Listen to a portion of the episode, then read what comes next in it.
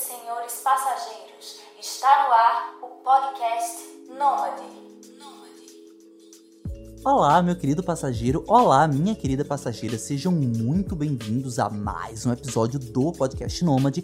Aqui quem vos fala é o Heitor Alves, o seu host nômade favorito, e esse é o episódio de número 71. Existe um ditado que fala: quem casa quer casa. Mas e quando as pessoas que estão casando não querem uma casa? Elas querem o mundo. Pois bem, pessoal, no episódio de hoje nós vamos conhecer a história do Caio e da Isa e de como eles organizaram uma festa de casamento durante os preparativos para a vida nômade. Pois é, se você acha que ser nômade já é uma longa jornada, né? Você preparar a sua vida, adaptar a sua vida para poder ser nômade, imagina então fazer isso paralelamente a uma festa de casamento. Vamos falar hoje sobre matrimônio na vida nômade. Eu aproveito também, né, a sincronicidade do universo para desejar um feliz aniversário de um ano para o casamento do Caio com a Isa. Sim, exatamente hoje, no dia 22 de junho de 2020, data em que esse episódio do número 71 foi ao ar, o Caio e a Isa estão comemorando um ano de casamento. Então, feliz aniversário! Bom, pessoal, agora eu quero agradecer também a todas as pessoas que estão me apoiando financeiramente através do crowdfunding, através da campanha de financiamento coletivo do Podcast Nômade. E se você gosta desse trabalho que eu faço com o Podcast Nômade e quiser ser um apoiador do podcast, você pode acessar o link apoia.se barra podcastnômade e deixar lá o teu carinho financeiro, a tua contribuição, que me ajuda a tirar vários projetos do papel e logo logo você será recompensado. Bom, agora sim, vamos à história do Caio e da Isa.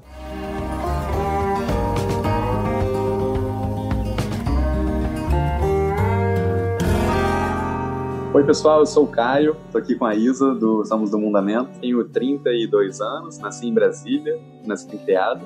É, depois eu mudei para São Paulo, eu fui estudar e acabei morando por 10 anos. Me formei em engenharia civil, fui trabalhar em construtora, passei alguns anos em obra, aí eu já comecei a viajar um pouco, né? Já morei no Pará, morei é, em Lima, no Peru, morei em Salvador e por último agora estava trabalhando na Rede Globo, já no Rio de Janeiro. Só que aí foi quando a gente decidiu tomar, a gente tomou a decisão de, de fazer uma viagem de, de volta ao mundo. Sou Isabela, e tenho 29 anos. Minha formação é em comunicação social, com habilitação em publicidade e propaganda. Me formei lá em Curitiba, na Federal do Paraná. E, mas eu sou do interior de São Paulo, de Votuporanga, bem noroeste paulista ali. e é isso, mas apesar de eu ter me formado em publicidade, eu acabei depois trabalhando na área de RH. E uma coisa engraçada, Heitor, é, nós dois gostamos muito do mar, só que eu sou de Brasília e ela de Votuporanga, ambas cidades super distantes da costa, né? Uma vez a gente fez uma competição, assim, uma discussão, a gente falou, ah, você, a sua cidade é muito longe do mar, não, a sua é mais. A gente foi no Google ver qual era mais longe e era Brasília. Se você vier pro que deve é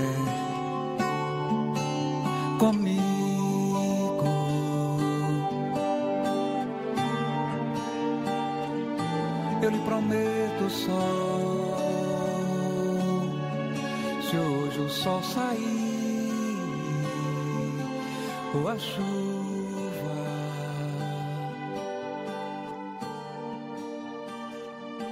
se a chuva cair. Perfeito, pessoal, perfeito. Sejam muito bem-vindos aqui a mais uma edição do Podcast Nômade. Quero, antes de tudo, pedir desculpas a vocês. Assim, eu acho que isso é uma coisa boa, é um problema bom que eu tô tendo. Não sei até quando ele vai continuar sendo bom, mas assim, um problema bom que eu tô tendo porque eu não tô mais conseguindo dar conta da quantidade de pessoas que, que, que a gente conversa, né, para fazer episódios. Assim, às vezes eu, algumas pessoas chegam junto para gravar, algumas pessoas se indicam, algumas pessoas são indicadas por outras pessoas. E eu confesso logo, assim, já vou abrir esse episódio dizendo, já faz tanto tempo que a gente está tentando gravar esse episódio que eu não lembro nem como a gente se conectou sabe? Eu não lembro se vocês falaram comigo, eu não lembro se eu falei com vocês, eu não lembro se alguém indicou o projeto de vocês. Então peço desculpas, mas que bom, finalmente aconteceu. E eu desejo a vocês aqui um desejo de boas-vindas, né? Assim, sejam muito bem-vindos ao episódio. E vamos começar, vamos conhecer a história desse projeto Mundamento, né? Ah, obrigada, Heitor. É, mas é verdade, a gente não precisa se desculpar não, porque a gente também não lembra, então estamos kits Eu só lembro que Porque- faz muito tempo. Faz muito tempo, é. Olha, pra vocês terem noção, né? Momentos antes de começarmos a gravar esse episódio, conversando, eu revelei que nesses próximos dias vai vir o episódio com a Marisa Porto, né? Do projeto Nômade aos 60, né? E eu, come... eu voltei, né, a conversar com ela também essa semana e pedindo já desculpas, porque ela, de fato, fazia mais de um ano que eu estava pra conversar, sabe? Assim, então eu, eu me sinto mal com isso. Assim. É um problema bom, porque é bacana você ver que a coisa está crescendo, que as pessoas estão se aproximando, mas ao mesmo tempo, se eu pudesse, eu conseguiria dar muito mais atenção, atenção muito mais plena para as pessoas. Então, desde já, perdoe-me pela falha, mas agora sim. Vamos começar esse episódio, né? Então nós temos aqui dois interioranos, né? E eu, eu, eu vou revelar. Eu sempre tive um deslumbre muito grande por Brasília, sabe? Porque é uma cidade que eu não conheço e, e, particularmente, eu sou de Pernambuco, eu acho uma cidade esquisitíssima, né? Uma cidade totalmente planejada e com um IDH muito alto e o centro do governo e da corrupção e tem as cidades satélites e tem todo aquele contexto do Renato Russo desde 80 é, expondo desigualdades, e quando alguém fala que é de Brasília, eu já imagino logo que é familiar de algum político. Enfim, Brasília é um negócio assim que me dá um deslumbre. Uma, uma vez a minha namorada ela foi a Brasília para fazer um concurso da Anvisa, na, sabe? Nesse momento jovial em que a gente não tinha ainda sequer uma formação e estávamos ali patinando, tentando encontrar os nossos caminhos. Ela foi fazer um concurso da Anvisa e ela voltou com cada história assim esquisita, sabe? De que Brasília é uma coisa plana, que você consegue ver qualquer coisa de qualquer lugar, mas ao mesmo tempo, para você chegar nesse lugar de pé, é uma eternidade e ao mesmo tempo mal tem calçadas e é tudo no Uma trânsito. eternidade igual. É tudo Cara. sim. Brasília parece que você tá sempre na mesma quadra. Ai, vocês estão assassinando a arquitetura modernista, pelo amor de Deus. Ai, que da vida quando falou isso. Não, tudo verdade isso aí. Tudo verdade. É, eu, não, eu não sou parente de político, nada assim, mas me perguntam muito isso. É, mas eu convivi com algumas pessoas que eram, ao longo da minha juventude, assim, às vezes no colégio tinha alguém que era filha de alguém do PT, ou era, sei lá, é, irmão de alguém do não sei o quê, então a gente convivia um pouco, assim, mas não era comum, não, assim, a grande maioria é funcionário público mesmo, é, é funcionário público. Agora, o bacana de Brasília é que, assim, a minha, a, a nossa geração, né, mas especificamente para quem nasceu em Brasília, é a primeira geração de lá, porque a Uhum. cidade é mais nova do que os nossos pais, né? Então, o que, que era bacana isso? Quando, por exemplo, eu estava na escola e perguntava assim, ah, que time você torce? Cara, tinha do Náutico ao Grêmio, assim, tinha de tudo. E aí, às vezes, você ia na casa do coleguinha, né, almoçar, ou passar final de semana na casa do amigo e tal, e sempre tinha as comidas loucas, assim, porque era o pai de uma região, a mãe da outra, e aí misturava, assim, Tipo, Uhum. você vê, meu, né? Meus pais são divorciados, ah, mas é, a minha mãe é de, do Rio Grande do Norte, é, meu padrasto é de Minas. Meu pai é do Rio e minha madrasta na época era do Amazonas. Então, olha que loucura, cara. Dá um- uma misturada, assim, sabe? Isso é bem legal. Eu, eu tô achando maravilhoso, porque a, a Isa era de Curitiba e vocês já rodaram também. Você, você, enquanto engenheiro, também rodou muito o Brasil assim. Então, eu já percebo que vocês têm um- essa característica, assim, né? Vocês não têm raízes tão profundas em um canto só, vocês é, semearam por vários locais, né? Achei muito legal de escutar isso. A gente já tem esse turismo na veia, assim, eu acho, mas. é, na verdade, eu sou do interior de São Paulo, e aí eu fui fazer faculdade em Curitiba e depois fui trabalhar no Rio de Janeiro, Uhum. em São Paulo. E a gente se conheceu no Pará. ok. História, assim. Olha que legal. Engraçado, né? Ve- Vejam como o meu imaginário de Brasília fica se reforçando, né? Quando o Caio falou de que tinha pessoas que torciam pelo Náutico, né? Um time de Recife, Pernambuco. E aqui em Pernambuco, eu não entendo muito de futebol, mas sei que o Náutico é conhecido como time das pessoas ah, mais bem abastadas, né? Das classes sociais um pouco mais altas, né? Você tem o- os três principais times, que é o Esporte, o Santa Cruz e o Náutico. E geralmente o Náutico é reconhecido como o time do, da elite, vamos botar assim. Não sabia, né? Interessante. É. Então, aí quando vocês falam, ah, não, porque em Brasília tinha é, pessoas que torciam pelo Náutico, por exemplo, aí vinha na cabeça, ok, é alguém da elite que tem algum conchavo político e tá em Brasília e por ser de Pernambuco torce pro Náutico porque é a elite de Pernambuco. Coisas do tipo, sabe? Meu imaginário fica se reforçando nisso. Eu preciso ir para Brasília. Eu preciso ou, ou ver com meus próprios olhos ou realmente tirar esses preconceitos, não necessariamente ruins, mas preconcebidos, né? Pra... Eu preciso, eu preciso conhecer Brasília. Cara. É Existem, assim. Brasília é uma, assim, a ideia de uma cidade planejada, desenhada toda por um arquiteto e tal é, é brilhante. Né? A gente encontra várias pessoas pelo mundo, inclusive, que gostam de arquitetura e conhecem Brasília, assim, pelo menos de livros, né? Ou, ou querem ir, assim, é, é, realmente uma referência arquitetônica. Mas criou-se essa baita bolha, né? Então essa uhum. elite aí que torce pro Náutico faz todo sentido do seu raciocínio. Possivelmente era funcionário público, você não serviu para lá, sei lá. Uhum. É, tem a bolha ali no piloto, que é aquele famoso aviãozinho, e as cidades satélites realmente são pessoas de classes sociais mais baixas que suportam aquela elite ali. E aquilo é uma elite, cara, que não tem para onde crescer, assim, porque a cidade ela é limitada, né? Então, realmente, assim, as condições de transporte público são ruins, porque todo mundo da elite tem carro, então eles não, não se interessam muito para mexer nisso. É... O que mais? Aí você, poxa, precisa pegar uma cidade satélite grande, tipo Ceilândia, para chegar até o centro, para trabalhar às vezes. De, cara, o metrô tá chegando ainda, sabe? Vai demorar. De busão você pode umas duas horas. Então, realmente é, tem uma exclusão social geográfica forte. Hum. Eu acho que, claro, não era a ideia do, do Niemeyer, né? Mas na prática isso acontece sim. É, é bem verdade. Por outro lado, fazendo aqui até uma pequena revelação, o, a visão que eu tenho de Brasília é meio oposta à visão que eu tenho de Curitiba, sabe? Curitiba, é, apesar de Brasília ter todo o planejamento arquitetônico, né, estrutural, eu imagino que Curitiba é um local organizado por natureza, sabe? Assim, eu tenho essa visão aqui. Eu preciso conhecer mais o Brasil. Ai. Curitiba é a Europa brasileira. Ai, meu Deus. Mas que chique. é, é por isso. Não, mas assim, isso no bom e no mau sentido, sabe? Porque é, mas eu acho que é, é, isso. Curitiba é uma cidade muito organizada, é uma grande referência em transporte público, apesar da gente ter o Inter 2 aí, quem é de Curitiba sabe o que, que é isso. E, uhum. e, mas eu acho que, que é uma cidade que sim tem essa organização um pouco que natural, apesar de também ter essas cidades aí metropolitanas. E tem um dedinho do Neymar também. Tem hum. nos par, o, o, olho ah. ali, é. Isso eu não sabia. É, o Museu do Olho ali, é, ele foi projetado pelo Niemeyer.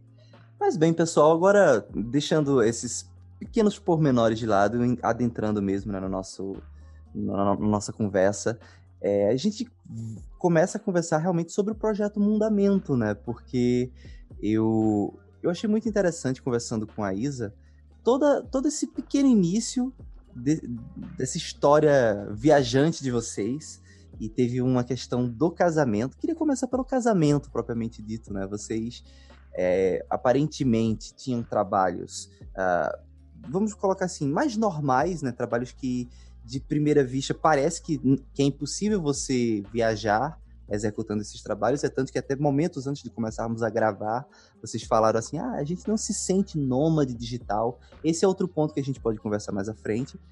E tem todo o processo do casamento, né? Que em algum momento vocês perceberam que o que vocês queriam mesmo era conhecer o mundo, né? E tiveram que fazer um casamento adaptado para poder viajar.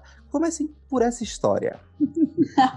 Beleza. Você quer começar? Eu começo e você continua, então. Eu vou começar pela parte que eu sou responsável, né? Então vamos lá.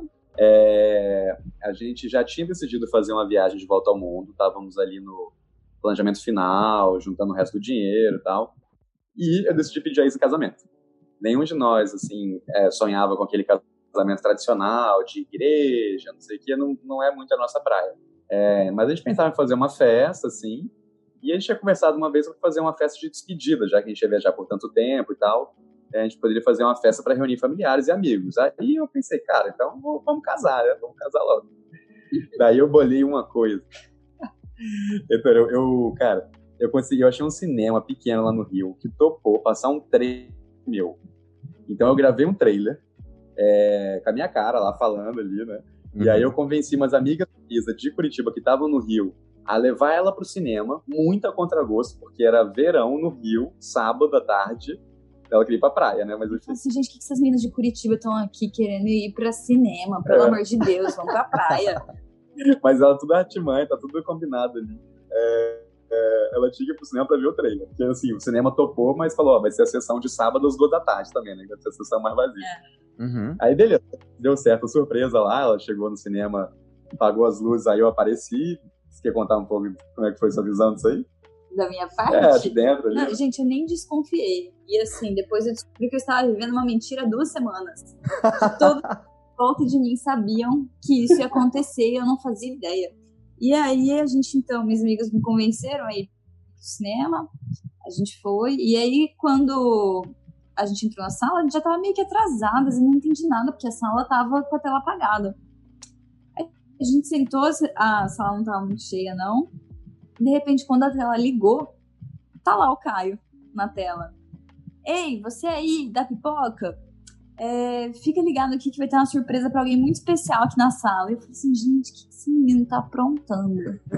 e era meu aniversário, né? Aí eu só pensava assim, nossa, que legal, ele se esforçou bastante esse ano, né, pra fazer uma surpresa. E ele conta disso no vídeo, que eu adoro surpresas de aniversário. E, e falando que ia ter uma surpresa, então. E aí ele conta um pouco da nossa história no vídeo, e o vídeo basicamente mostra ele saindo de casa, ele se arrumando pra ir pro cinema, comprar uma pipoca e abrir a porta da sala pra ir lá me encontrar. Então é como se fosse o trajeto dele pra casa. E eu não tava entendendo nada. Em determinado momento eu pensei assim, gente, você é ao vivo? eu juro, assim, depois, né? Falei, será que você é ao vivo? Tem uma câmera assim, seguindo o cara que tá vindo pra cá? Não tô entendendo nada. E eu fiquei viajando assim na hora, porque não, ele tá trabalhando na Globo, então ele deve ter uns contatos assim fortes pra fazer umas produções desse jeito, né? Tinha, Uhum. E aí, e aí eu sei que a hora que eu entendi o que estava acontecendo no filme, porque passou minha mãe dando feliz aniversário, passou meu pai dando feliz aniversário, meu irmão. E aí, no final do vídeo, ele falou assim: então, é, me esforcei bastante realmente esse ano para fazer uma surpresa pra Isa, porque ela adora surpresa de aniversário. Só que a desse ano é muito especial, porque eu acho que ela vai ser para sempre. E aí eu gelei na cadeira, assim, eu segurei no braço e falei, ah, o que tá acontecendo? Aí a, a luz acendeu, e aí ele entrou na sala, que bem nessa hora no vídeo ele abria a porta da sala, e acendeu a luz, todo mundo, e eu falei assim, gente. E aí esse menino me aparece assim, com um anel numa mão e um saco de pipoca na outra mão. É, conheço meu público, né? Ele Conheço falou- minha audiência. As chances dela aceitar com um saco de pipoca na mão são muito maiores, então Essa mulher ama pipoca, você não tá entendendo. eu Uhum. estava com dúvida naquele momento. Então, é, Ah, inclusive foi engraçado isso aí, desculpa, são parênteses, porque eu tinha uma janela de tempo muito pequena, em que eu. Porque assim, eu tava esperando ela entrar na sala, tinha um amigo espião ali vendo, né? Aí ele falou: ah, já entrou na sala, pode vir, pode vir, pode aparecer. E aí eu tinha que comprar a pipoca e, e chegar na sala no tempo do trailer, né? Senão eu perdi o timing ali do negócio. E aí eu chego na fila e na pipoca e tem fila, cara. Tem uma puta na fila, acredita? E Caramba. ele tava no Rio. Aí eu passei na frente, a moça lá me conhecia, a Sol, aliás, cara, mulher incrível, obrigado até hoje, ela que abriu essas portas aí pra mim. Uhum. Ela, cara, pegou a pipoca, já me deu ali, eu nem paguei nem nada, porque ela sabia o que tava acontecendo, né? Só que aí a galera no Rio começou, cara, Rio, né? A galera reclama, a galera começou a chiar, assim. Ô, o que que é isso aí, meu irmão? Tá passando na frente por quê? Não sei o que, é não. Cara, eu só pensei, eu não consegui nem falar, eu só tirei a aliança do bolso, mostrei assim pra galera e falei, gente, eu preciso disso. E fui embora, assim, ó. Aí o pessoal ficou de boa. Uhum. E aí foi isso. Aí ele chegou na sala, né? Fez ali todo O teatrinho. o protocolo, cu- cumpriu o protocolo. E aí, e aí a gente falou assim: bom, eu não tava entendendo nada mesmo, Heitor. Eu virei nessa hora e falei assim: tá bom, nós vamos assistir o filme ou não? Tem filme ou não? Porque eu juro que eu não tava entendendo o que ia acontecer. Logo antes ela, ela fez a aliança numa sala de cinema semi-escura. É porque tava maior Mas, que dele. mas a gente achou. Mas enfim, aí a gente saiu de lá e a gente falou assim: ah, o que nós vamos fazer agora, né? Tava todo, um monte de amigo ali também que tava escondido dentro do cinema e apareceu, tava, a gente, tava todo mundo grande, a gente falou assim: ah, vamos beber, né? Pra dar uma comemorada. Almoçar e tal, né? E aí a gente sa tava saindo de lá, aí eu entrei no carro assim com o Caio. Falei assim, Caio, que porra é essa que você fez? Nós vamos ter que fazer uma festa de casamento agora. Fudeu. Fudeu que nós vamos ter que tirar o dinheiro que nós estamos guardando pra viagem fazer essa festa. Ele falou, não, não precisa fazer festa. Eu falei, ah, você acabou de me pedir em casamento, não vai ter casamento, assim, as pessoas estão esperando alguma coisa agora, né? Hum. E é engraçado pensar nisso, assim, de como que a nossa cabeça funciona, né? De que as pessoas estão esperando A gente fazer. a gente fazer alguma coisa. E aí, peguei e falei, não, mas tudo bem, né? Vamos, vamos ver o que, que a gente faz. Mas a primeira sensação que foi, é, fudeu, não vai ter mais a viagem, porque a gente vai gastar toda a nossa economia da vida nessa porra dessa festa. Bom. E aí eu fiquei brava com ele, entendeu?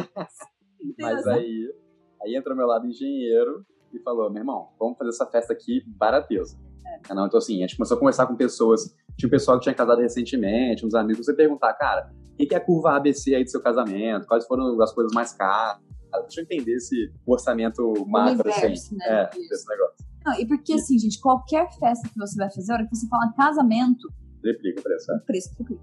Uhum. Cara, então basicamente eu eu descobri o seguinte, né? Conversando com alguns amigos, alguns até dividiram preço com a gente aberto, assim, eu descobri o seguinte: se a gente é, não ligasse para decoração, não sei o quê, é, fotografia, a gente tivesse umas soluções criativas que a gente vai abrir aqui, a gente conseguia fazer bem barato.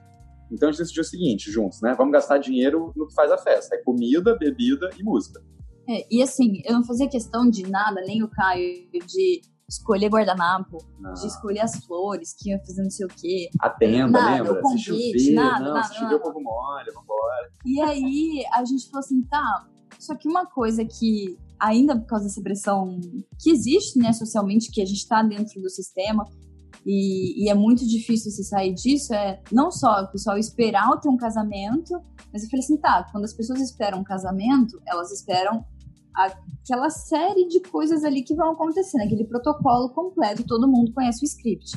Então não dá pra gente chamar isso de casamento, até porque a gente não quer uma casa, então a gente falava para as pessoas, vocês vierem dar presente, não deem presente, a gente criou um site lá com várias coisas engraçadas, do tipo, ah, assistir as filmagens de Madagascar em loco, é, Havaianas por dois anos de viagem, protetor solar para durar dois anos, e coisas assim para falar para as pessoas, tá bom, vocês querem dar um presente de casamento, dá uma contribuição aqui para a viagem, que tá ótimo, porque eu não preciso de um liquidificador Uhum. agora.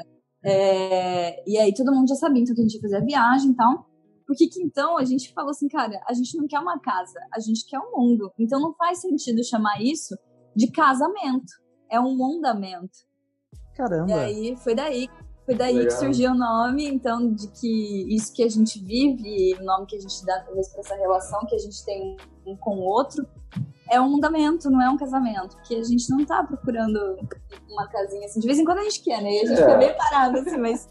Enfim, e eu acho que isso também, aí falando só uma coisa que às vezes eu filosofo, inconscientemente eu acho que era uma forma também da gente validar com os convidados que aquela ia ser uma festa diferente dos padrões que eles estavam que eles estavam acostumados, que eles iriam esperar. Então assim, ia ser completamente fora dos moldes, né? Porque a gente estava fazendo isso também, o propósito inicial da viagem era sair da nossa bolha. Então, vamos também fazer um casamento fora da bolha, até porque o que é dentro da bolha não cabe do nosso orçamento. Então, a gente vai ter que criar essa alternativa. E foi meio que isso, assim, foi uma junção de necessidade com ver graça nesse trocadilho aí do nome, Ser mais nossa Hum. cara. ter esse significado, assim, pra gente. E aí, é, a gente tava conversando com um amigo nosso, e, com o Ed, não foi que deu a ideia? Foi, e ele deu uma ideia Ed. genial, porque assim, a gente pensou o seguinte, tá? Eu sou de Brasília, a gente mora no Rio, você é de Votuporanga, estudou em Curitiba, estou em São Paulo, onde a gente vai reunir esse povo todo? E aí, minha mãe mora em Paraty, ela e meu padrasto. E eles ofereceram a casa pra gente fazer no jardim. Então era perfeito, era um local assim, mais ou menos central, né, de todos esses lugares que, que as pessoas viriam. E era um lugar super gostoso, bonito, uma cidade também legal. E a gente aproveitou que era o feriado, né? Era o Porque eu único falei feriado pro Caio, eu falei assim. Caio, eu não sei comemorar as coisas em seis horas de festa comprada com buffet. Então, assim, a gente precisa também resolver esse problema pra nossa festa. E aí a gente precisava de um lugar que não tivesse limite de horário, ou que quando ultrapassasse o limite do horário, não cobrasse, tipo, um terço do preço da festa pra você ficar ali mais uma hora, entendeu? Que é o que acontece com os buffets tradicionais. Hum. E aí a gente é, teve aí esse privilégio da, da mãe do Caio e do padrasto dele poderem ofertar a casa pra gente fazer, com um jardim lindo. E a gente falou, então vamos, já que a gente vai poder fazer a festa também durar bastante, e as pessoas vão vir pra cá, vamos fazer elas virem no momento que elas possam também aproveitar a cidade, né? Aproveitar Paraty, as redondezas ali e tal, tem muitas coisas bem bonitas para ver. E aí a gente escolheu o maior feriado do ano para fazer isso, que era o de Corpus Christi, né, no ano passado. E aí por isso que a festa foi em junho, dia 22. E aí, Uhum. conversando com esse- com esse nosso amigo, ele falou, cara, se é em junho e vocês precisam economizar e tal, por que vocês não fazem festa junina? É. Todo mundo adora comida, é barato. E aí foi a sacada da Nossa, festa isso, porque assim, revolucionou. é, você pagaria para uma pessoa no buffet, você consegue comprar a safra do milho, né? Sim. Então você tem pamonha, pipoca, curau. E todo mundo go- gosta desse tipo de comida, né? Então foi até engraçado porque assim. Aí o que, que tinha no mundamento, né? Que a gente quer criando essas alternativas. É, só para exemplificar um pouco. Não só a gente foi se virar nos 30 com a comida, como também as outras. Alguns convidados mais próximos começaram a se envolver com a arrumação do mundamento, para que a gente pudesse gastar menos. Então, assim, o, o fotógrafo foi o filho do meu ex-padrasto. E É, irmã, e a irmã do Caio. É, o- a decoração, quem fez foram as meninas que são minhas amigas da faculdade. Que a gente tem um grupo de amigas lá e elas que fizeram lá as bandeirinhas com mapas antigos de Atlas que elas foram comprar em sebo, sabe? Caramba, É, caramba. E a Rei que mexe era da o guia, Canária. exato, guia Ah, esse, esse vale a pena fazer propaganda, hein, gente? É verdade, gente. Sigam. É, É Canário Handmade ou é Canário? Ca- Canário aqui. Handmade. Vamos fazer propaganda certa, assim, no arroba, que é um casal de Curitiba também, que eles fazem móveis e são maravilhosos. Cria uma São- filha da maneira incrível também. É um É, é casal muito maravilhoso. legal. Pega aí o Instagram, o Caio tá abrindo aqui. Tá, mas, mas eles mexem com madeira, né? E aí, é, então a gente foi se virando nos 30 com várias dessas coisas, assim, né? Com- Canário Handmade. Caio pegou aqui, ó. Arroba Canário Handmade. Vocês vão ver aí. Guilherme é um, é um merchan que vale a pena. Vale a pena só pra ver a filhota deles a hora. E aí todo mundo foi se envolvendo. Então, tipo, uma amiga minha também que sabia fazer maquiagem, cabelo, falou assim, eu faço ali rapidinho, porque eu não queria perder tempo com isso. É, e foi assim que a gente foi construindo a festa, Seu vestido veio da China. Cara, essa mulher comprou dois vestidos da China, por 150 reais. sem provar nem nada. Que noiva faz isso? Caramba. Deu, deu certo, pelo menos? Deu certo. Um sim e o outro não. É, mas aí eu mandei na costureira, a gente deu um jeito, foi tudo Era certo. do mesmo assim. tamanho, chegou um grande, outro um bom e um apertado. É, um tava grande, outro tava pequeno, e era do mesmo tamanho, mas enfim. E, São aí, detalhes que... e daí que nasceu o Instagram, né? Também, da- das fotos, porque Foi. pensou o seguinte, tá, convite, convite é carerésimo. Então vamos criar um Instagram fechado e a gente convida os convidados da festa, a gente manda o convite do Instagram e a gente vai soltando pílulas ali também. O celular, que eu também quero pegar um negócio. Ah. Mas aí a gente vai soltando... Aí Pode passando pílulas. Então, assim, ah, o pessoal é, foi no, no sebo, as meninas foram no sebo, compraram os mapas, fizeram as bandeirinhas, a gente fazia uns stories disso. Aí a, a namorada do amigo é, veio do exterior, passou no free shop comprando as bebidas, a gente botava um story disso. E aí aquilo ali foi meio que gerando um primeiro público, que eram só os convidados do, do Mundamento, mas a gente já começou a produzir um conteúdozinho ali e criar gosto, assim, sabe? Exato. E aí a gente também, uma alternativa que a gente criou foi é, contratar uma pessoa que foi a Paty. Essa também é outro projeto que vale a pena. Lá é, em Paraty. a- Heitor, assim, eu tô usando o mesmo espaço pra fazer um merchan pra galera que, que Mas faz pra esse galera do projeto bem, massa, cara. assim. É. é. Claro, claro. E- e enquanto vocês estão falando, eu tô aqui abrindo os Instagrams. Eu tenho esse costume, na verdade, né? Tipo, eu tô entrevistando a pessoa e aí ela fala de alguém, de um convidado, de um projeto, de uma empresa, eu já vou corro no Instagram, no site, já dou uma lida enquanto a entrevista vai rolando. Eu tô agora com meu telefone nas mãos, vendo justamente um vídeo de vocês se casando e dançando. É porque eu tirei aqui o áudio, mas se eu botar o áudio, ó. Tá rolando. Que legal. Ai, gente, toda vez que eu escuto essa música desse vídeo, e tá lá no nosso Instagram também, é, que é o Dia Branco, né? Sim. eu, eu choro no vídeo, porque eu acho que foi. é, a, a letra da música ela traduz tanto que foi aquele dia pra gente, que foi incrível, assim. Mas então, eu estava falando da Paty, que é, foi nossa fada madrinha ali do casamento, pra ajudar a gente a fazer as coisas, porque a gente precisava de um ponto focal em Paraty que desenrolasse as coisas pra gente, né? Que falasse com é, as pessoas que a gente ia fazer o contrato, Pipoqueiro, cara é. do churros, cara do milho. Exatamente. A gente foi um dia pra Paraty, a gente varreu o centrinho pedindo telefone pra todo vendedor ambulante que a gente encontrasse ali no centrinho. Saímos com uns 15 cartões diferentes no bolso É, ligando pros caras. pra depois conversar com a galera pra falar que ia ter a festa junina e pra eles ficarem lá com a gente no dia servindo os convidados. Uhum. E é, eu já até me perdi nas coisas que eu ia falar, que tem duas coisas que eu queria falar. Da Paty, que foi então quem ajudou a gente, e aí, se vocês quiserem procurar também, é o Nunca tinha arroba. feito um casamento na vida. Não, e ela foi 10. Arroba Ioiô Projetos Funcionais. Ela tem vários projetos também, de, ela é arquiteta e tal, e produtora, então é muito legal. E, e a outra coisa que eu ia falar é que dessa coisa também de sair do sistema, de que a gente tinha tomado a decisão de fazer a viagem porque a gente queria ver coisas fora da nossa bolha, a gente também precisava preparar psicologicamente os convidados para coisas que talvez eles esperassem que não iam ter. Por exemplo, uma entrada de noiva. Eu Uhum. falei, eu não quero perder minutos do casamento, horas do casamento para entrar. Eu quero estar lá para receber os convidados, para as pessoas que para dar oi para as pessoas que viajaram um tempão para ir lá ver a gente. Então, não quero ter isso, não quero passar um dia inteiro no salão, não quero, vou fazer um negócio em casa, o que der para fazer vai ser e é isso. A gente fez uma, uma colagem pro vestuário da galera, né, de sugestão. É, falando assim, gente, olha, é grama, não venham de sapato. Eu casei de chinelo. Falou assim, o noivo vai estar de chinelo. Eu também tava de rasteirinho, então a gente falava assim, Então, não compre roupa. pega aquela sua camisa xadrez da época que você curtia Nirvana, deve estar lá no fundo do seu armário, e aí você bota um jeans e vem com ela e tá tudo certo, e é isso, não gastem dinheiro. Então a gente também queria já passar pros convidados a vibe daquilo que a gente tava vivendo, Uhum. que ia ser o início da nossa viagem e a despedida ali com eles, né? Pra eles entenderem o porquê dessa decisão, entenderem o porquê do- da gente estar querendo também assim. Então, eu acho que também foi muito emblemático nesse sentido a festa, sabe? De, de trazer é, essa vibe ali. E os comentários que a gente ouviu depois foram muito, foram muito legais, que as pessoas falaram assim, gente, foi a festa que eu mais me diverti, assim, que eu me sentia à vontade pra comer a hora que eu queria, pra dançar a hora que eu queria, pra descansar a hora que eu queria, pra beber a hora que eu queria. Não tinha um protocolo que eu precisava seguir. E era um monte de comida deliciosa, né? A Então, assim, a gente às vezes fica pensando, ah, mas nós vamos servir um monte de coisa de milho para as pessoas, vamos servir churros, pastelzinho só. E nada, que isso, a galera ama essas coisas. Nossa, comeram horrores, adoraram. foi, assim, A, fe- a fantástico. festa foi um feriado, né? Quinta, sexta, sábado e domingo. Então a gente se encontrou várias vezes e tal, mas a festa mesmo foi no sábado.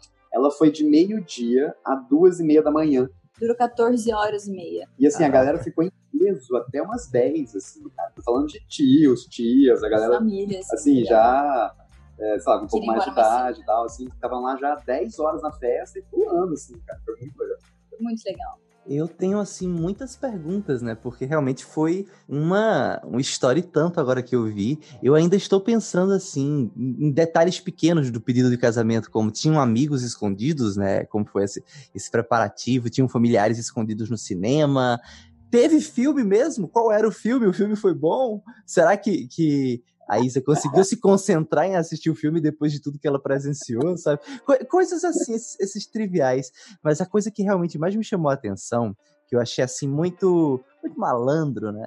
Para usar uma palavra até carioca, que foi realmente a sacada da lista de casamento, pô, do- dos presentes, assim, porque realmente é, uma das coisas que eu percebi viajando o mundo é que é, eletrodomésticos tem em qualquer parte do mundo. Né? Vocês estão agora na Ásia, né? E eu, eu- já sei, assim, por exemplo, que na Tailândia existem alguns eletrodomésticos que não costumam se ter, né? De cozinha, principalmente, né? Para fazer a comida dentro de casa. É um costume do, do- das pessoas comerem na rua. Eu não sei como é no Camboja, mas eu já escuto isso muito na Tailândia. Mas de uma maneira parecido. geral, é parecido, né? De uma maneira geral, você vai encontrar uma cama em qualquer lugar do mundo, você vai encontrar um banheiro, é, um liquidificador, por exemplo, né? Até aproveitando que vocês citaram isso.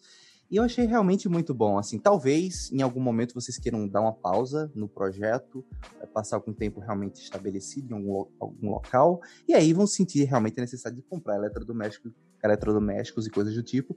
Mas de uma maneira geral, é, isso tem, né? Então achei muito muito esperto da parte de vocês assim pedirem dois anos de sandália havaiana, dois anos de protetor solar, sabe? Assim, de uma inteligência fenomenal. E isso me lembra que eu estou com passagens compradas para Tailândia, né, com a Maria. Eu estou aqui ouvindo a história de vocês e pensando.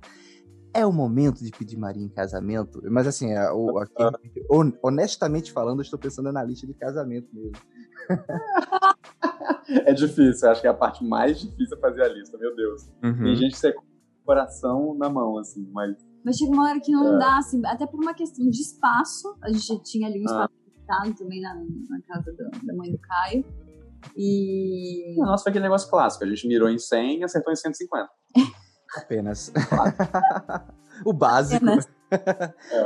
Olha, mas eu acho muito maravilhoso mesmo. E uma das coisas que eu fico pensando é realmente como é que foi esse projeto da viagem, né? Porque uma coisa que eu sou músico, né? A minha namorada, a Maria, é musicista, nós cantamos juntos e quando nós fomos sair do Brasil pela primeira vez, nós fizemos assim um pequeno alarde também, né, num sentido de fizemos um show de despedida, alugamos um teatro, e, enfim, foi bem foi bem emocionante, na verdade, assim, teve momentos assim que eu chorei bastante, não conseguia cantar. Mas é, depois a gente ficou meio que pensando, poxa, a gente precisava ter feito todo esse alarde de despedida e coisas do tipo. No caso de vocês é um pouco é, é diferente e, por consequência, interessante, porque tem o fator da celebração dessa união oficial, né, do casamento. Então não foi apenas uma despedida. A gente não pode nem sequer dizer que foi uma despedida. Tem esse tom de despedida, mas foi de fato uma festa de casamento. Mas aí eu pergunto pra vocês, passados um ano, como é que tá esse projeto de vocês? Vocês ainda têm planejamento de ficar viajando por mais tempo? Uma coisa, é, é uma coisa que eu peguei né, nas falas de vocês, por exemplo, é protetor solar para dois anos, é, Havaianas para dois anos. Então eu imagino que vocês fizeram um planejamento de uma viagem de dois anos, mas uma coisa que a gente sabe que acontece na estrada, né? Quando a gente bota os pés na estrada e os olhos no mundo, é querer continuar viajando mais e mais. Então, passado, Já mudou, já virou três. olha aí, é isso que eu ia perguntar. Passados um ano né, dessa celebração de casamento, um ano hoje, né? No dia em que o podcast Nômade foi ao ar, o episódio 71 foi ao ar, como é que tá a viagem de vocês, né? O que, é que vocês já vivenciaram nesse primeiro ano e o que, é que vocês já estão mudando e adaptando e estendendo, né, aí, dessa viagem? Eu acho que a, a- tem só uma coisa que eu queria comentar também disso que você falou, Heitor, que é, é, essa coisa da fala dos presentes, né? Do casamento, de Havaianas para dois anos, protetor solar para dois anos. Além do fato de ter dois anos ali, também tem o fato de ter Havaianas e protetor solar. Ou seja, o lema da nossa viagem era e seguir no Sol. verão. É, eu tô percebendo, tô percebendo. A gente vai, a gente vai navegando entre, entre os hemisférios norte e sul para tentar acompanhar o verão. É. Uhum. E aí, agora a gente tá aqui no Camboja, já estamos entrando na época de monções aqui, mas mais por uma questão de força maior do que por vontade própria, porque na verdade a gente tinha se planejado para ficar um mês, só que no Camboja a gente já tá há mais de três, por causa do coronavírus. E, é, mas em relação à viagem, por exemplo, a gente começou a viajar dia 29 de julho do ano passado, né, de 2019. E aí, quando foi meio de agosto, eu já estava aplicando para o Working Holiday Visa da Nova Zelândia Hum. e, consegui isso. Foi de uma semana para outra assim que eu decidi que eu ia aplicar, comecei a ler sobre e apliquei e consegui. E, e, assim, é tão difícil conseguir esse negócio, porque são 300 vagas para 20 mil brasileiros se aplicando, que a hora que eu consegui, eu até porque eu não sei o que fazer com esse visto agora, nós vamos para lá? Não, e eu, porque eu não tenho, eu sou velho, eu não posso nem aplicar, né? Discriminação com com os velhos. Porque, Porque só você- daqui tem 30. E eu tenho dupla nacionalidade, né? Eu tenho, eu tenho cidadania portuguesa também. E os dois programas são até 30. Exato. Então, eu, tenho- eu, na verdade, só tenho três meses lá de turista. Mas aí a gente É. vai tentar ver formas do Caio ficar lá, legalmente, claro. E aí, é, quando isso aconteceu, a gente descobriu que então a gente tinha até setembro desse ano, né, pra ir pra Nova Zelândia. Agora eu não sei como é que vai ficar também por causa da pandemia, porque as fronteiras ainda estão fechadas e a Nova Zelândia é muito certinha em Uhum. relação a essas Então eles não vão abrir antes e, sei lá, provavelmente vão prorrogar esse prazo se as fronteiras não estiverem abertas até setembro. Mas quando eu consegui esse visto, é, a gente definiu ali naquele momento, foi uma- um movimento natural de assumir que, ok, a viagem vai durar três, então, porque a gente tem grana para os dois anos que a gente se programou, e o terceiro lá a gente vai se virar porque eu posso trabalhar. Então, já virou três. E aí, a gente também começou a viajar e a gente viu que a gente estava gastando menos do que planejado. Isso é falou, "Opa, maravilhoso, né? É maravilhoso. acho que dá pra viajar é por mais tempo até do que a gente está imaginando. Então, A gente ficou pela Europa, né? Desculpa te cortar, Foi. mas sim, a gente tava super assustado com. Porque a nossa viagem toda é focada em lugares baratos. Uhum. Mas minha irmã mora na Itália, tem dois sobrinhos lá. Então a gente falou, ah, vamos lá, a gente fica com eles, passa lá o resto do verão e tal, não sei o quê. Na Itália. Então, assim, a Europa, no início da viagem, mas era meio que o único lugar caro, vai. E eu tava apavorado, mas a gente conseguiu já ficar dentro do orçamento lá. Só que a Europa não estava dentro do orçamento inicial. Então, Então a gente começou a ficar com medo, porque a viagem era para começar em outubro pela Indonésia. E a Ah. gente começou no final de julho, comecinho de agosto, pela Europa. a gente falou encaixou assim, dois meses de "Puta, Europa, basicamente. Fudeu. Uhum. E quando a gente fez é, o workshop com a Carol da, da Viravolta, a gente também, pra quem não segue, arroba Projeto Viravolta, Carol Fernandes, maravilhosa. Ela organiza sua cabeça, suas ideias, planejamento financeiro, de viagem de longo prazo, faz tudo. E aí, Uhum. quando a gente fez o planejamento, a gente falou assim, beleza, vamos começar em outubro pela Indonésia, é esse o roteiro. E aí a gente resolveu começar antes, porque a gente falou, já vamos sair logo depois do casamento. E a gente falou assim, cara, fudeu. E a Carol explicou pra gente que os primeiros meses são os mais difíceis, né? De você entrar naquele orçamento, que você tá aprendendo a viajar e aprendendo a gastar o dinheiro ali numa moeda diferente, com necessidades diferentes. Então a gente, a gente falou assim, cara, fudeu legal. euro, a gente né? vai, assim, estourar um orçamento em euro, que é o pior Uhum. cenário É possível. o pior cenário. E aí a gente começou a viajar e a gente viu que a gente estava gastando menos do que a gente tinha se planejado. Então, Mesmo em reais, assim, convertendo, pra gastar menos. Uhum. e a gente falou assim, cara, maravilha, eu acho que ó, dá pra gente viver assim, E aí, por quando- mais tempo. É, aí de lá a gente veio pra Ásia, e aí o roteiro macro era assim, esse iníciozinho de Europa, a gente viria pro Sudeste Asiático, não iria à Oceania, é, iria voltar, na verdade, ali pra Ásia Central, fazer a África, o a costa leste da África, América Central e América do Sul. Então esse era o planejamento macro. Aí agora a gente já tá aqui no Sudeste Asiático há muito mais tempo do que o planejado, mas não reclamando, a gente teve uma, uma quarentena bem tranquila. É, é, e a gente vai para Nova Zelândia em algum momento, que a gente não sabe quando. A gente quer ir para o Vietnã assim que abrirem as fronteiras, mas não tem notícia, não dá para se planejar. E a gente vai ficar enrolando por aqui até poder ir para lá. E depois eu acho que a gente retoma. Não vou, não vou dizer que é certeza, porque daqui a um ano, quem sabe, né? Mas a ideia seria retomar, eu acho que esse roteiro original, assim, então fazer a Ásia Central, todos os anos ali, Kirguistão, Cazaquistão, não sei o quê. E depois descer pra África, passar uns bons meses ali na África também. É que tem muitas coisas, né, que a gente ainda quer visitar. Mas também, eu acho que uma coisa que é viagem, e a gente tá quase completando também um ano de viagem, Hum. ela foi dando pra gente, é essa hum, amenizada na ansiedade, sabe? De Sim. querer saber o que. E a quarentena tá sendo uma escola, assim, nesse sentido também. De Uhum. não saber que coisas vão abrir, de não saber, e assim, fazer planos em cima de um cenário tão vulnerável, né? Assim. Uhum. Que muda é, qualquer notícia, né? Qualquer Exato. coisa Pode mudar. Então, assim, eu acho que também a gente está muito aberto para, por exemplo, vamos para Nova Zelândia, de repente a gente se apaixona pelo país, cara, vamos ficar mais. Depois, em outro momento da vida, daqui a um tempo, é, a gente pega e viaja de novo e vai para aqueles países que a gente queria ir. Às vezes não precisa fazer tudo de uma vez. Então, assim, eu lembro que no começo da viagem eu também ficava muito apreensiva com o momento da volta para o Brasil. Uhum. E hoje eu já me sinto confortável e falo assim, cara, sei lá, se depois quando acabar a pandemia, se vai rolar uma saudade de casa e talvez a gente fale assim, ah, vamos lá pro Brasil passar três meses lá. E aí já é coisa que não me assusta mais, sabe? Porque eu acho que como a gente foi tendo esse conforto também financeiro ao longo da viagem, de estar gastando muito menos, de estar conseguindo viver com os nossos investimentos e tudo mais, é, eu acho que a gente foi é, tirando o fator grana, que é algo que pesa muito né, nas nossas decisões, e foi se escutando mais. Então, por exemplo, uma coisa que também a gente já está chegando à conclusão aqui durante a quarentena é que talvez a gente queira ter mais tempo pra gente durante a viagem, não só ficar preocupado em viajar, mas, por exemplo, a gente tá com uma rotina aqui que eu tô estudando de manhã, o Caio tá se exercitando de manhã, é, a gente tá fazendo coisas diferentes do que só passear. E que eu Uhum. acho que a gente quer incluir um pouco mais de vida de quarentena, entre aspas, dentro da nossa viagem depois quando as coisas voltarem ao normal, entendeu? escuto e muitas coisas me passam pela cabeça, né? A Carol do projeto Vira Voltas, por exemplo. Assim, eu já escutei muito bem dela.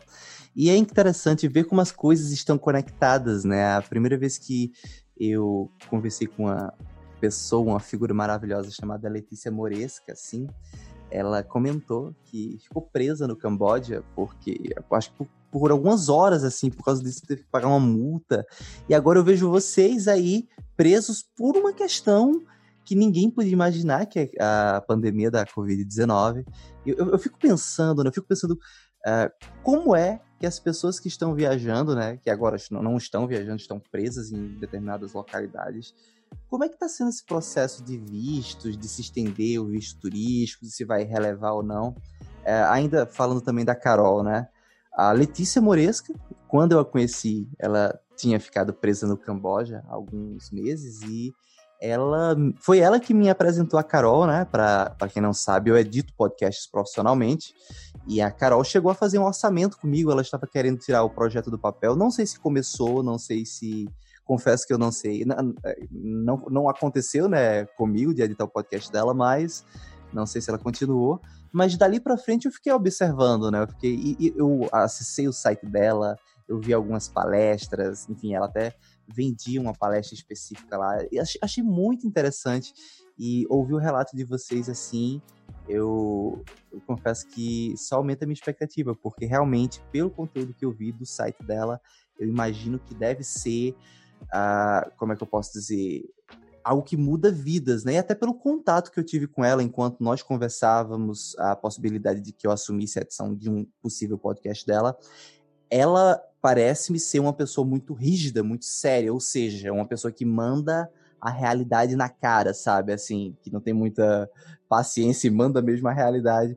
E eu fiquei imaginando, caramba, ouvir a história de vida dessa pessoa, até pela, pela forma como ela se comunica assim, deve ser impactante, né? E ouvindo vocês agora, teve esse impacto, né? Vocês vivenciaram essa palestra com ela, né? Foi, na verdade, é engraçado as coincidências da vida, assim, porque eu trabalhei na mesma empresa que a Carol, lá em Curitiba, uhum. há quase 10 anos atrás. E aí é, eu conheci ela, eu era estagiária na empresa e tal, e ela era uma gerente. E ela era gerente, é, inclusive, do Henrique, do Pandas pelo Mundo, que também foi lá onde eu conheci o Henrique, viajando aqui juntos agora, né? Nós com ele com a Pri. E aí, é, a Carol era chefe do Henrique naquela época. Eles trabalhavam no marketing e eu era de outro departamento. E aí, logo depois que eu entrei na empresa, assim, a Carol tava já saindo para fazer o ano sabático dela. E ela ficou dois anos fazendo o ano sabático. Aí, quando ela voltou, acho que um ano depois, ela criou a Viravolta e ela começou a fazer uma série de palestras. E em 2017, a gente se conheceu em 2011, né? E aí, em 2017, o melhor amigo do Caio, aquele que deu a ideia da, da festa junina, o Ed, ele falou pra gente que ia ter uma palestra de uma mulher que tinha viajado o mundo, que ele queria ir, e chamou a gente pra ir. E quando eu vi era a Carol, e eu uhum. nem sabia que ela estava isso. E aí a gente foi. E assim, Heitor, quando a gente ouviu a história que ela contou da viagem, da, da vida e tudo mais, eu acho que eu chorei umas cinco vezes naquela tarde durante a palestra. Caramba. Então foi muito é, tocante, assim, para mim, várias coisas. E pelo momento que eu tava passando também profissionalmente, assim, cara, é isso, é isso que eu preciso fazer para sair da, da minha bolha, para ver outras coisas no mundo, para entender estilos de vida diferentes. E o Caio também estava nessa mesma pegada, é, um pouco mais tranquilo do que eu, mas aí, também nessa pegada. E a gente falou assim, cara, vamos fazer isso. E aí, depois dessa palestra, a gente foi fazer um workshop de dois dias inteiros com ela, para poder fazer o planejamento da viagem. Hum. Então. Isso, é... isso que é legal, ela trabalha os dois lados, né? o psicológico Isso, emocional quanto o prático. É. Maravilha. Então, assim, o meu, né, a coisa que a gente conversava muito era muito de como é que a gente poderia sair um pouco da bolha, né? A gente trabalhava muito, tinha até empregos bem legais e tal, mas a gente, assim, se questionava muito, cara, sabe? Do consumo, que isso vinha atrelado, que era, que era o que a gente via em todo mundo. É, a gente, às vezes, não convivia com pessoas de outras bolhas, vamos chamar assim isso incomodava a gente. A gente começou a pensar, cara, o mundo é tão grande, não é possível que só o único jeito de, de viver e ser feliz é, é seguindo assim nesse mundo corporativo. Não é que a vida se resuma a isso, é, né? Que a gente está vivendo e que está acontecendo. Com todos os privilégios, assim, né? Isso. Brancos, aí eu homem, heterossexuais, classe média, todos os privilégios do mundo e ainda meio culpados, assim, né? De, nossa, já estamos reclamando, sabe? Então tinha um pouco disso também. Uma culpa por, às vezes, é, parecer um, um sentimento de ingratidão, mas ao mesmo tempo, aquilo tava corroendo a gente, sabe? De, assim, cara, a gente tá trabalhando, sei lá, 13, 14 horas por dia para às vezes alguma coisa que a gente não acredita, que não tem um propósito muito, é, muito grande. A gente não cuida da saúde, não tem energia para o nosso relacionamento, é. enfim. E o que a gente encontra de gente viajando pelo mundo que fala a mesma coisa, de vários países, tá? Fala a Uhum. mesma coisa, tem um sentimento, assim, é meio que o, o mal da nossa geração, assim, agora. Estão questionando o corporativismo. Na verdade, eu acho que é o bem da nossa geração, né? É, Que estão é, é. questionando mesmo essa ordem Exato. capitalista das coisas, né? De por que será que a gente precisa trabalhar tanto, produzir tanto capital e pra quem que a gente tá, né? Isso tá Exatamente. voltando em benefício próprio. Então, acho que começou um movimento muito grande das pessoas começarem a questionar a ordem capitalista, né? Uhum. Das coisas. Uma coisa assim que eu até percebo, né, que como a pandemia ela, ela freou a humanidade, é bizarro ouvir histórias de como a qualidade do ar, por exemplo, melhorou em determinadas partes do mundo, né? Simplesmente porque não tem mais tanto trânsito, tanto carro circulando, então coisas sutis assim que fazem com que a gente pense, poxa, a gente cresce, né? Eu pelo menos assim dentro da- do meu histórico com a administração de empresas, eh, cresci, me eduquei vendo que era possível ter esse, essa sustentabilidade, né? E só que na prática a gente não, a gente realmente precisava de uma coisa como a pandemia para mostrar. E pronto, ah, dia 31 de maio agora, eu completei 30 anos. E eu fiquei pensando, né, assim, tipo, teve um momento que teve um bolo e eu não assoprei o bolo, né? Eu não assoprei o bolo. E fiz muito bem de não ter assoprado o bolo, porque meia hora depois eu tive febre, descobri que tava com coronavírus, enfim. Mas assim, eu fiquei pensando. É, foi, foi bem bizarro. Quem, quem escutou o episódio da semana passada percebeu que eu gravei quase morrendo com o Renato Assi, mas enfim. É, e- e, enfim, né, outra história, né? Um- um- em algum momento vamos ter um episódio sobre coronavírus. Eu quero conversar com pessoas que pegaram coronavírus também, pra gente conversar sobre essa experiência maravilhosa que foi. e aí, Gente, sabe, é, é uma coisa, na realidade, que, que trouxe muito, muito, muito impacto em todos os aspectos, assim. Se algumas pessoas já estavam ali despertando, né, para a falta de sentido do, do capitalismo, né, não que eu seja agora um comunista e quero, sabe, tomar os meios de produção, mas naquele sentido acelerado mesmo, né, de, você trabalhar muito e não ver sentido no que você está fazendo, a Covid ela veio pra fazer com que as pessoas repensassem muitas outras coisas. Eu fiquei pensando, caramba, velho, eu nunca mais vou soprar um bolo ou comer um bolo que alguém soprou na minha vida, sabe? É, Coisas verdade. bobas assim, sabe, que a gente não percebia. E eu acho super legal de vocês. isso. É, engraçado que você tava falando disso e um, um seguidor nosso, a gente postou esses dias aqui que um casal de franceses que a gente ficou amigos lá da ilha que a gente tava, eles voltaram, é, eles tinham ido para um voluntariado e aí a, a gente se mudou para essa cidadezinha aqui, para Campo, e eles vieram para cá para encontrar com a gente de novo, né, pra gente ficar mais um tempo juntos aqui. E aí quando eles chegaram, eu filmei e postei nos stories e eles chegaram chegando, assim, a gente fazendo festa, se abraçando e tal. Aí um seguidor comentou assim: Nossa, vocês podem se abraçar. É. É, E aquilo mexeu tanto comigo, porque a gente não teve esses efeitos, assim, da quarentena aqui também, sabe? uhum, E de, de esse isolamento, assim, a gente ficou em quarentena na ilha por- pelos primeiros 14 dias, mas, assim, meio que todo mundo atento pra ver se outras pessoas tinham, mas depois que passou os 14 dias, a vida continuou normal, porque ninguém entrava nem saía da ilha. uhum. Então a gente podia abraçar as pessoas, a gente podia fazer festa, a gente podia andar sem máscara, a gente podia, porque a gente sabia que ninguém ali tinha coronavírus e que a ilha estava fechada.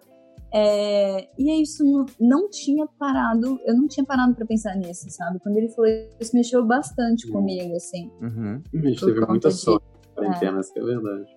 E, e, de certa forma, assim, vocês estão vivendo um, um outro momento, né? Vamos botar assim, porque, por exemplo, eu, eu e a Maria saímos do Brasil em 2018, circulamos por alguns países da Europa e naquele momento da nossa vida, a nossa mentalidade realmente, a gente se preparou psicologicamente para ter distanciamento da família, de fato. A minha avó faleceu enquanto eu estava na Turquia. Então, assim, por exemplo, eu já sabia que eu não iria ver alguns parentes, né? Eu já sabia que o não contato faria parte da minha realidade naquele momento da minha vida e voltará a fazer agora em 2021, se tudo der certo, se o mundo voltar a se reabrir, se a gente conseguir as vacinas para Covid e tudo mais. Porém, vocês ainda estão nesse momento. Então, por exemplo, é, eu vou até dar um, um adendo, né, para vocês refletirem depois, não só vocês, mas quem escutar a gente, né? Eu tô agora de volta a Pernambuco e eu tenho um amigo chamado Prince, né, que mora na rua de trás. Ele é o meu melhor amigo, eu tenho mais de 20 anos de amizade com o cara. Eu não consigo ver o cara que tá na rua de trás, sabe? Tipo, minha família eles foram para Recife, né? Que eu moro em Caruaru, que é no interior, e eles foram para Recife. E, enfim, meu pai, ele é, é, músico, e essa semana ele vai, tipo, a, a Globo, a TV Asa Branca, que é a afiliada local daqui, vai fazer uma, uns shows com artistas locais, e meu pai vai vir, vir para cá para tocar guitarra com um dos artistas da região e ele não vai passar nem na minha casa, assim, ele, ele não vai nem me ver porque ele tá com medo, né? Porque eu ainda tô com os resquícios, né? O vírus ainda está, apesar de eu não sentir mais sintomas, mas o vírus ainda está no meu corpo e tal. E meu pai, ele é hipertenso, enfim. Cara, eu, eu fico triste, assim, já são três meses que eu não consigo ver minha família. Eu completei 30 anos e, assim, não tinha ninguém, sabe? Então, é até um. Não abraçou ninguém, né? É, cara, é, é meio bizarro, sabe? É uma coisa bizarra de, de revelar, mas que é, no início, é. pra gente que já é meio desapegado, desagarrado, que viaja o mundo e tudo mais, no início, beleza, parece que vai ser de boa, que a gente vai sobreviver, mas só que os dias vão passando e eu, eu, já brinco assim, né? Eu já brinco com a minha família. Eu já disse para mim mesmo, já disse para minha sogra, eu só vou ver minha mãe no ano que vem saca? E minha mãe tá a 134 quilômetros daqui, saca? É, louco? Não, mas é verdade. É, eu acho que talvez pra gente tenha sido um pouco mais fácil, porque assim, a gente já, já tinha se, se planejado de ficar longe da família, né? Então, assim, a quarentena não, não mexeu nisso pra gente, mas é claro que a gente ficou sofrendo, com muita preocupação por todos os queridos aí no Brasil, uhum. é, na Itália, para onde você conhece. E cara, sofrendo junto quem tava sofrendo também, né? Uma hora até a gente parou de postar assim, porque não tinha sentido, né? Ficar falando de viagem, de às vezes a gente, poxa, olha que sorte que a gente teve, estamos aqui numa ilha, tá tudo bem, a gente não tá tendo impactos e tal, mas a pessoa tá dentro de casa, três meses, sozinha. Então também teve um pouco de sensibilidade, assim, de respeitar, né? Porque eu sei não é fácil. Eu sei que muita gente falava pra gente assim, não, mas é uma distração tal, mas, cara, não tinha absolutamente nada acontecendo. Da mesma forma que você sentia aí que tinha passado apenas um dia, passou uma semana já quando você viu, porque todos os dias são iguais, aqui também era a mesma coisa, apesar da gente não estar tá sentindo esses efeitos da quarentena, mas assim, eu nem consigo imaginar isso, sabe, Heitor? Acho que só quem vive mesmo isso que você tá falando pra sentir, porque é tão essencial para o ser humano esse contato físico, o abraço, o toque, é, ainda mais para nós latinos que somos extremamente é. acostumados com isso, né? Com, uhum. enfim, tá sempre perto. Né?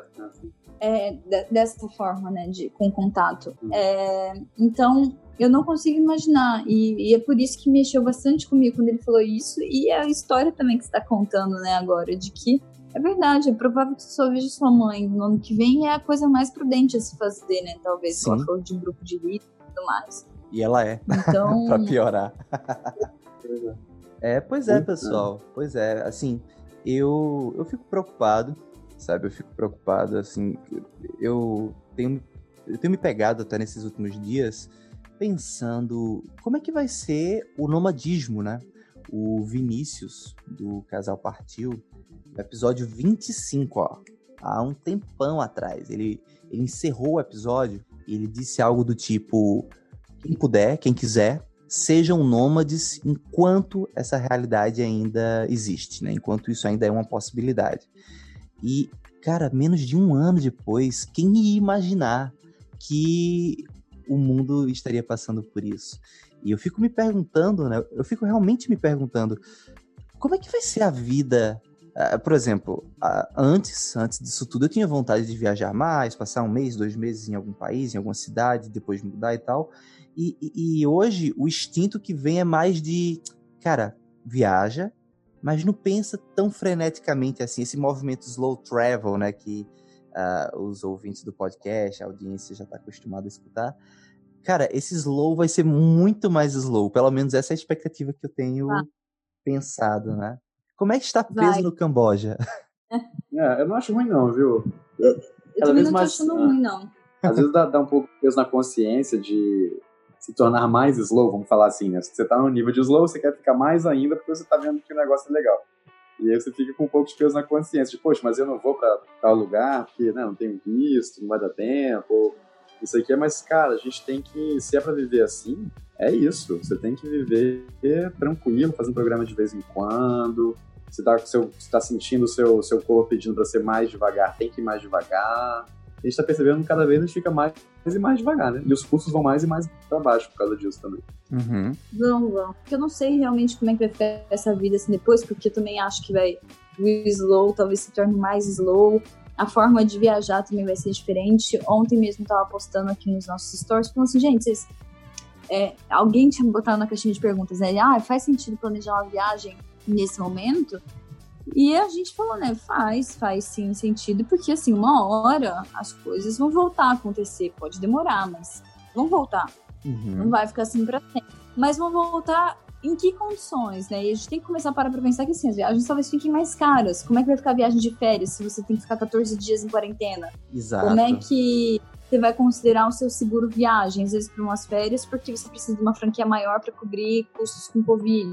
É, exigência de visto pode estar mais difícil. Exatamente, não é só chegar e, e entrar num país que às vezes não exigia visto para brasileiro nem Ah. nada. O Camboja, por exemplo, agora eles pedem um depósito de 3 mil dólares para qualquer entrante estrangeiro. Exato. Então, assim, muita coisa acho que vai mudar nesse sentido e que eu acho que também deveria mudar na forma como a gente é, pensa essa viagem, sabe? Do... Na verdade, assim, acho que a pandemia deveria fazer com que a gente pensasse a forma como a gente olha pra vida. É. Porque acho que veio pra ensinar muita coisa. assim. A gente até andou sumido por esses dias justamente por isso, porque a gente tava num momento muito introspectivo, muito de ficar aqui vivendo é, esse momento que a gente tava passando aqui. Então, acho que é um, um pouco disso. Pois é, pois é, eu concordo e confesso também que eu, tenho pensado muito nisso. Eu até o momento, eu sou uma pessoa que estava realmente muito atenta a essa questão da Covid desde janeiro. Eu já vim acompanhando jornais, já, eu assisto religiosamente todas as lives do Atley Marino e tal. E, enfim, eu, eu estava atento, eu estou atento a isso tudo.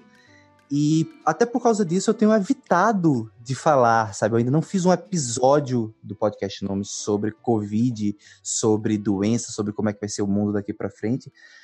Porque, primeiro, muitas pessoas já vêm falando sobre isso, mas o sentimento que eu tenho é que nós que viajamos vamos ser muito, muito, mas muito mais impactados do que aquele brasileiro que vive a sua vida no Brasil, com a sua casa, no seu trabalho de 8 às 6, sabe? Então, o impacto no mundo existe, só que pra gente que tá viajando, pra gente que está viajando, esse impacto vai ser muito mais severo, né? Eu acredito que ele vai ser mais severo, e por isso que eu estou esperando realmente ter um mínimo norte a ficar falando e fazendo programas especulativos, sabe? Eu prefiro realmente ter uma mínima noção do que vai acontecer nos próximos meses mesmo, até pelo fato de que eu estou com, como, como falei, não estou com passagens compradas para Tailândia e eu planejava ir para a Indonésia, para a Coreia, para o leste asiático inteiro, né? China, Japão, enfim.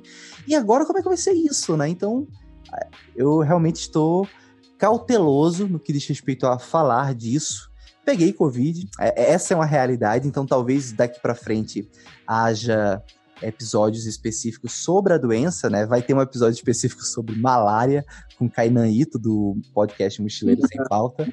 O cara já pegou malária 12 vezes, o episódio já tá gravado, editado, e aí nesses próximos, nessas próximas semanas vai entrar o ar também e provavelmente vai ter um episódio sobre sintomas da doença em si. Eu acho bacana, até porque eu tive uma experiência, a Maria se infectou também, ela teve uma experiência totalmente diferente da minha, e ambas ruins, então, assim, eu quero, quero realmente conversar com outras pessoas sobre isso. Mas sobre o, o, o futuro do nomadismo, isso realmente me incomoda. É porque, assim, por exemplo, agora não tem como você ser nômade, ninguém tá sendo nômade agora, porque as pessoas não podem, que tá sendo nômade tá sendo imprudente, muito provavelmente entendeu? Então, você fica pingando ali e tal, é, e, e, acho que isso é uma realidade que vai durar um tempo, né? Uhum. É, da gente não poder pingando de galho em galho, Porque também, se ficar, a vida vai ser muito mais difícil mesmo para o viajante, como você estava dizendo, porque vão ter mais custos, vão ter uma série de novas exigências que a gente, se ficar viajando rápido desse jeito, vai ter que cumprir muito mais vezes. Mas é, o que eu sempre falo do coronavírus, para mim, algo que foi bem emblemático, foi que em janeiro, começo de fevereiro, mais ou menos, algumas pessoas me mandaram mensagem no Instagram quando começou a surgir a pandemia, né? E, e mandaram mensagem falando assim: olha, eu tenho viagem para Tailândia marcada para abril. O que, que você acha, né? E aí, muita gente mandando isso. Ah, eu tenho férias, tal, vou lá em junho. Ah, eu vou em março para não sei aonde, tal. O que, que você acha? Eu falei, gente, imagina, tranquilo, essa doença tá lá na China, ela só pega a gente velha, só mata a gente velha. Vocês estão aí saudáveis, esse negócio é lá em abril, pelo amor de Deus, vem tranquilo. Em abril, lá estávamos nós, em lockdown na ilha, que aqui no meio é. do Camboja, assim, eu falo assim, gente, olha que diria. loucura isso, né? Espero que essas pessoas não tenham seguido nossos conselhos, porque acho que nenhum de nós aqui tem, tem propriedade, sabe, acho que, para falar de, de, um futuro que ninguém sabe o que, que vai acontecer, né? Então, enfim. Pois bem, senhorita, pois bem, senhorito, não sou uma senhorita, sou uma senhora casada. pois bem. pois bem, senhora e senhor. Eu agradeço, agradeço demais aí a, o tempo que vocês me dedicaram, né, a falar do projeto de vocês. Espero que vocês estejam bem. Espero que não haja muitos trâmites burocráticos, né? Não fazia ideia dessa, desse aporte que tinha que ser feito de 3 mil dólares para entrar no, no Camboja. A gente novos, é. Só pros a novos. gente escapou dessa, senão a gente teria vindo não. Pois é, cara, pois é. Então, assim. Vamos exigir coisas similares, assim, né? Cada um vai ter suas exigências aí, mas com certeza algum aporte vai ser necessário. Uhum. E aí, é, a última pergunta que eu faço antes de finalizarmos de vez é exatamente isso. Para que esse aporte? Assim, qual é? Só para a título de curiosidade mesmo, né? Sabe-se lá quem vai estar pelo leste asiático nesses próximos meses. Então, que história é essa do aporte? É para que esse aporte? Você deposita e eles devolvem? Tem que só confirmar que tem um dinheiro? O que é isso agora? Que novidade é essa? Depende. Eu posso, eu posso explicar. Eu li a matéria aqui. É o seguinte: é, é um depósito de 3 mil dólares, em que, isso para quem chega de avião, né? Em que todo mundo que está no seu voo vai fazer o teste de Covid. Então, eles já comem ali quase 200 dólares, não sei de onde vem esse preço, mas quase 200 dólares para o teste de Covid. Aí, se ninguém tiver o. No avião, ninguém tiver, beleza, eles devolvem o restante do seu dinheiro. No caso aí, 2.800, né?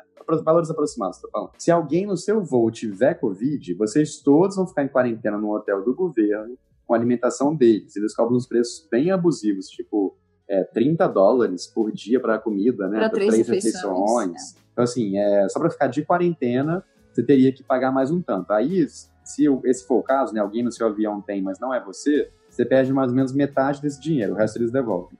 Agora, se a pessoa infectada for você, aí você vai perder os 3 mil dólares, porque tem toda essa parte de quarentena, mais o que eles chamam de cuidados médicos, hospitalares, não sei o quê, uhum. é, e você acaba perdendo tudo. Ah, e claro, desculpa, tem um teste de Covid no final para todo mundo da quarentena também, caso tenha algum positivo no voo, né?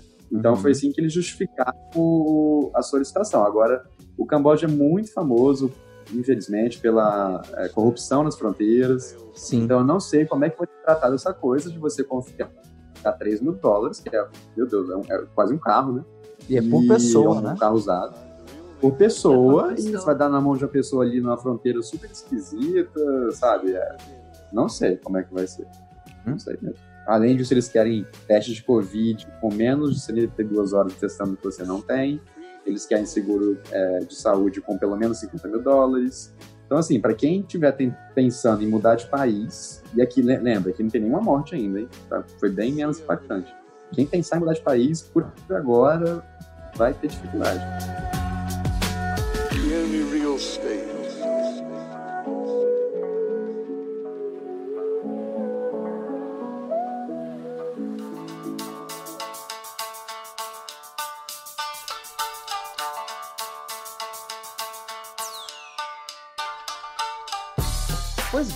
ainda bem que eu não estava planejando ir para o Camboja em nenhum momento mesmo.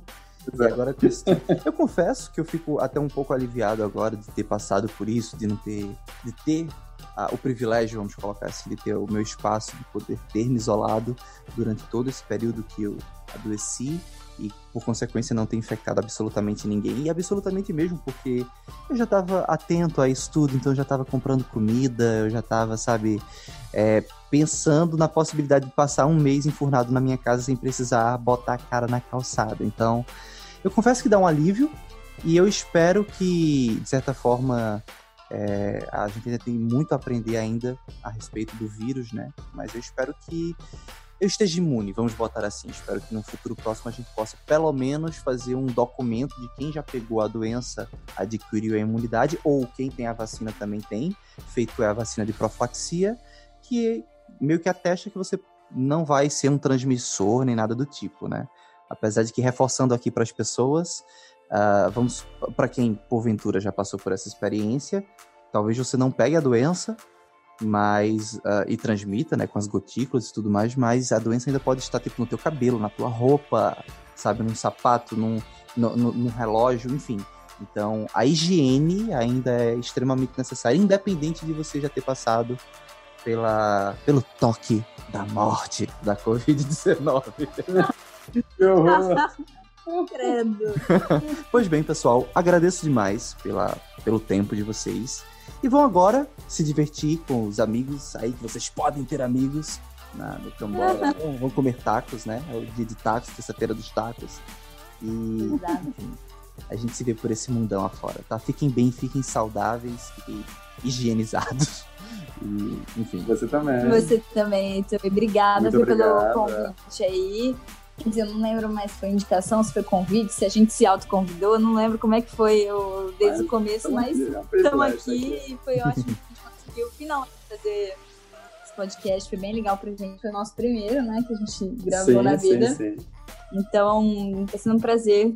Com certeza a gente vai lembrar disso. E tomara que você possa abraçar sua família, seus queridos aí de novo, aquele seu grande amigo da por de trás. É. Tomara que vocês no futuro consigam. Pedir a Maria em casamento, casar com ela, né? E- Poder fazer Essa, essa parte eu já nem sei. Às vezes eu tenho vontade de pedir, mas assim, é, isso não é uma coisa dela, sabe? Ela, ela é um ser humaninho que não se interessa por isso. E aí eu. Enfim. Nossa, eu também já é. Eu já tinha falado pro Caetano isso mil vezes, que eu falei pra ele, eu falei, quantas vezes eu te falei que eu não ia casar?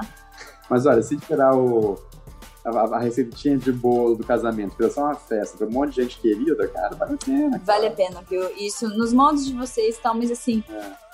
a coisa de você reunir um monte de gente querida no mesmo lugar não tem preço. É Então, uma desculpa pra família se ver, sabe? É, é, é ótimo. é bem legal. Pois bem, pessoas, muito obrigado. E a gente se vê aí por esse mundão. Um cheiro. Combinado. Um beijo. Tchau, tchau. Tchau, tchau. Bom, pessoal, e esse foi mais um episódio do Podcast Nômade. Um episódio leve, um episódio tranquilo, um episódio assim sobre matrimônio, né? Pra gente dar até uma desanuviada né, da pandemia da Covid-19. Eu espero que você tenha gostado deste episódio. Quero agradecer a todas as pessoas que ouviram esse episódio, né, que chegaram até aqui, e também para as pessoas que estão me apoiando financeiramente através do link apoia.se barra podcastnomad, né, a campanha de financiamento coletivo para me ajudar, ajudar a manter o podcast, ajudar a melhorar, me ajudar a ter uma graninha a mais para ir investindo em equipamento, em microfones, em projetos, em plataformas, enfim, soluções que podem otimizar a vida da audiência, que podem otimizar a vida de viajantes de maneira geral. Então, se você gosta desse trabalho e quer me ajudar, quer contribuir com o Podcast Nômade, você pode também ser um apoiador, você pode ser meu patrão ou patroa e acessar o link apoia.se barra podcastnômade e deixar lá o teu carinho financeiro. Tenho certeza que vai me ajudar muito. Por fim, quero desejar a todos vocês que escutaram até aqui uma semana iluminada, uma semana feliz.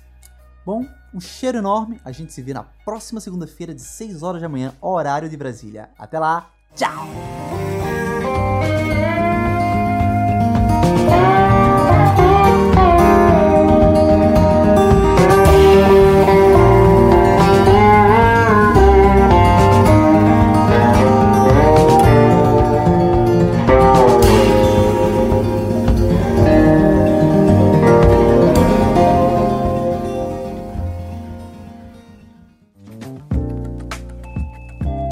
Este episódio é uma edição do podcastnomade.com.